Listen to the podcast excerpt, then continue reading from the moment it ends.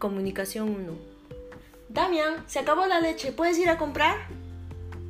¿Acaso soy tu sirviente? Si estás sentado ahí. Ve tú, muévete.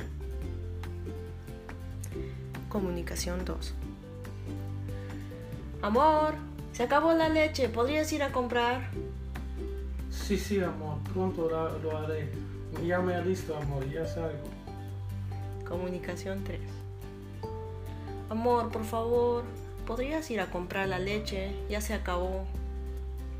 Me gustaría cumplirte ese anhelo, amor, pero tengo que terminar un trabajo. Amor, si deseas, en media hora iré. ¿Te parece? Sí, me parece perfecto. Muchísimas gracias.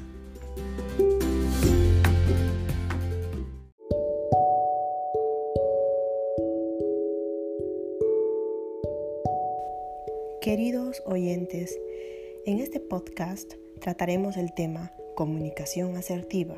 ¿Qué es comunicación asertiva? Es una habilidad de comunicación para expresar sentimientos, pensamientos en un momento oportuno de forma libre, clara y sencilla, pero respetando en todo momento los derechos de las demás personas. Lo que piensan, sienten, teniendo cuidado de no menospreciar, agredir ni tampoco ser agredido.